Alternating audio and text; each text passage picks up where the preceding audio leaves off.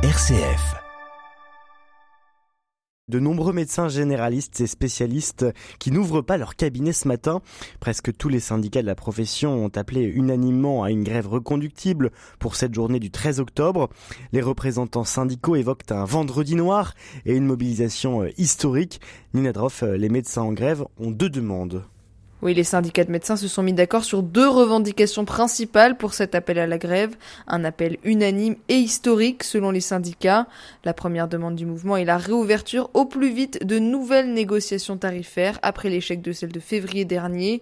Mélanie Rica-Henry, présidente du collectif Médecins pour demain. Les syndicats attendent ces réouvertures euh, avec impatience, mais euh, des négociations, de vraies négociations conventionnelles où les syndicats auraient la, part, euh, pourraient négocier, pourraient faire des propositions.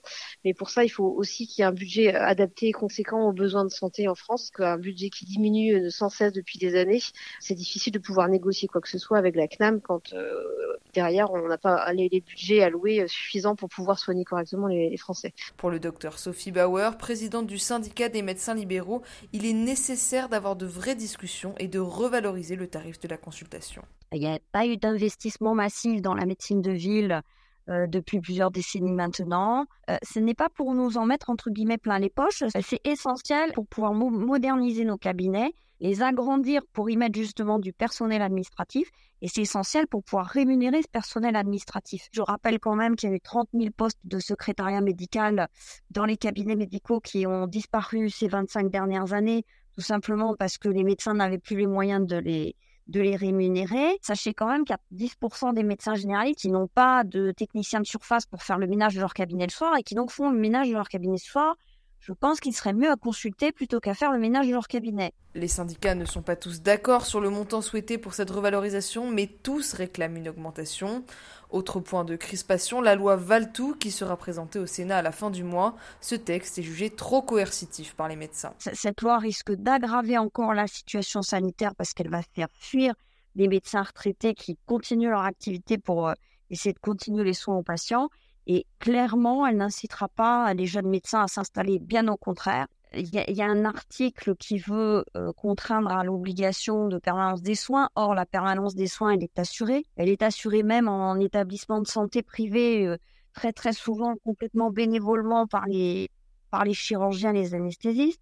Donc, ce serait contre-productif d'essayer de les envoyer renforcer les gardes hospitalières alors qu'ils font déjà euh, la permanence des soins dans les, dans les cliniques privées le motif euh, du gouvernement est de nous dire oui, mais tous les médecins n'y participent pas. Ben, c'est logique. Hein Quand vous avez 30% de la profession qui a plus de 60 ans, euh, plus 12 500 médecins retraités actifs, donc qui continuent à travailler malgré leur retraite, on comprend bien que cette euh, permanence des soins ne peut pas être obligatoire.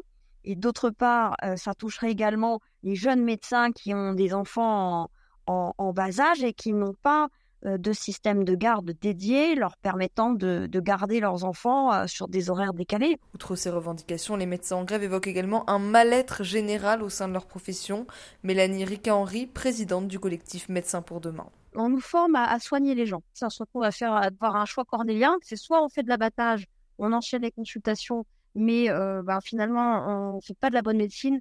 Euh, parce que on n'a pas le temps de voir correctement les gens, on n'a pas le temps de les écouter. Ou alors on fait de la bonne médecine, de la médecine de qualité, on prend le temps euh, de d'examiner les gens, de les écouter, etc. Mais euh, bah, finalement, ces jeunes médecins qui veulent faire cette médecine-là se retrouvent coincés et euh, ne peuvent pas euh, financer leur, euh, leur cabinet. Donc effectivement, il y a un malaise de la, de la profession parce que parce que on se sent maltraitant, parce qu'on fait pas de la bonne médecine et que c'est pas pour ça qu'on s'est engagé dans, dans notre métier. Et ce premier jour de grève ne pourrait être que le début, car les médecins sont déterminés à maintenir le mouvement aussi longtemps que nécessaire, selon Agnès Gianotti, présidente de MG France. On a fait face à, à tout ce qu'on pouvait imaginer en matière de dénigrement du métier, de perte de sens du métier, d'accusation. On est accusé par les élus de ne plus être là, alors que depuis euh, plus de 15 ans, 20 ans maintenant, on alerte sur les problèmes démographiques qui s'annoncent, mais personne ne les a entendus.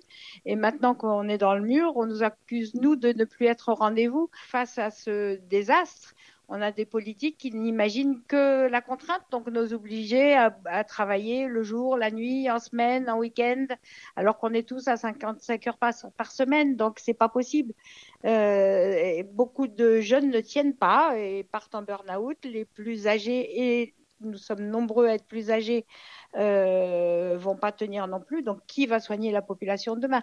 On a vraiment besoin que, que, des mesures soient prises et soient efficaces. Donc, euh, on est sur une ligne de crête. Hein. Soit on arrive tous ensemble à relever les défis, soit vraiment notre système va être en très très grand péril. Un avis partagé par Sophie Bauer. Comme nous avons à peu près épuisé euh, toutes les voies, si je puis dire, diplomatiques pour essayer de nous faire entendre, eh bien, maintenant, nous en sommes au stade où nous allons effectivement cesser notre activité, euh, puisque d'aucuns ne semblent pas comprendre à quoi nous servons. Eh bien, nous allons le montrer. De son côté, le ministre de la Santé a promis que des négociations seraient très vite ouvertes avec les syndicats de médecins.